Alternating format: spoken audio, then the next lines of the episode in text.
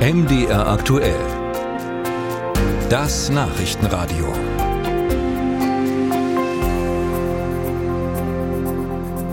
Als Konsequenz aus dem Urteil des Bundesverfassungsgerichts zum Klimafonds fehlen der Bundesregierung 60 Milliarden Euro in ihrer Finanzplanung.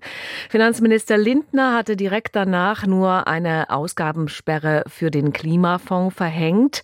Doch nun gibt es eine Ausgabensperre für Teile des gesamten Bundeshaushalts.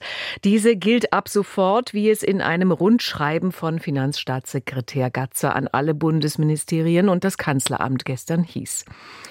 Darüber möchte ich jetzt oder über die gesamte Situation möchte ich jetzt mit der Wirtschaftswissenschaftlerin Professor Veronika Grimm sprechen. Sie ist Mitglied im Sachverständigenrat zur Begutachtung der gesamtwirtschaftlichen Entwicklung, also eine der Wirtschaftsweisen. Guten Tag, Frau Professor Grimm.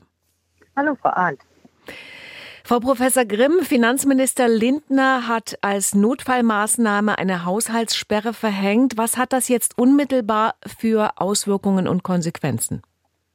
Ja, mittlerweile wurde, glaube ich, auch eine Haushaltssperre für den Wirtschaftsstabilisierungsfonds verhängt. Also auch da wird genau auf die Ausgaben geguckt.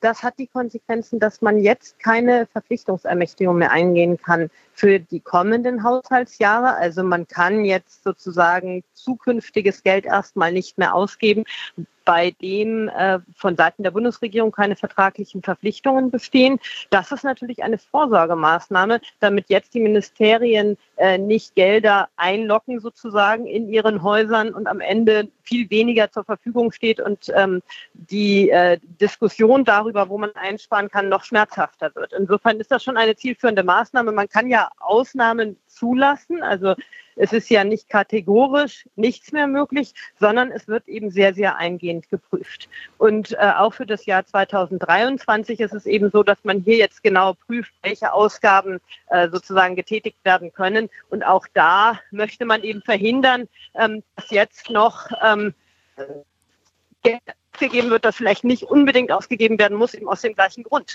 weil man sich sonst möglicherweise sehr stark in die Bredouille bringt. Kann Christian Lindner mit dieser Haushaltssperre und mit den jetzigen Maßnahmen die 60 Milliarden Euro reinholen, die da fehlen?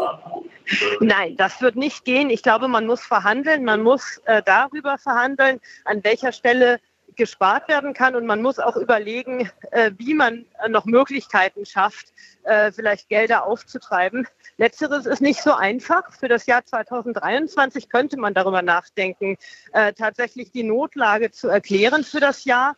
Hier ist es ja so, dass eigentlich eine Notlage bestand. Zu Anfang des Jahres die Kosten der Energiekrise sind erst 2023 in großen Volumina bei den Verbrauchern angekommen. Man war gutgläubig und dachte, dass man mit den ähm, Buchungstricks, die man da vorgenommen hat, das Problem lösen könne, legal lösen könne. Aber das ist eben nicht möglich. Es ist nicht vereinbar ähm, mit äh, dem Haushaltsrecht. Und ähm, das hat das Bundesverfassungsgericht erst am 15.11. festgestellt.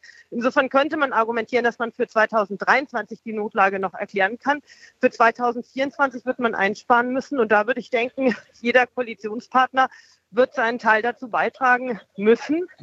Ähm, und äh, das wird man aushandeln müssen und zwar möglichst schnell. Nun reden wir immer über 60 Milliarden Euro. Äh, ist es möglicherweise, geht es möglicherweise noch um mehr Geld, das eingespart werden muss? Wie sehen Sie das Urteil des BVG? Ja, es geht um deutlich mehr. Es geht äh, um die 60 Milliarden Euro aus dem ähm, Klima- und Transformationsfonds. Das auf jeden Fall. Hier hat es ja die Normkontrollklage äh, gegeben, die in Karlsruhe verhandelt worden ist. Aber die Klage ähm, greift eigentlich weiter. Sie betrifft auch ähm, generell die Buchungspraxis und den Umgang mit Sondervermögen der Bundesregierung.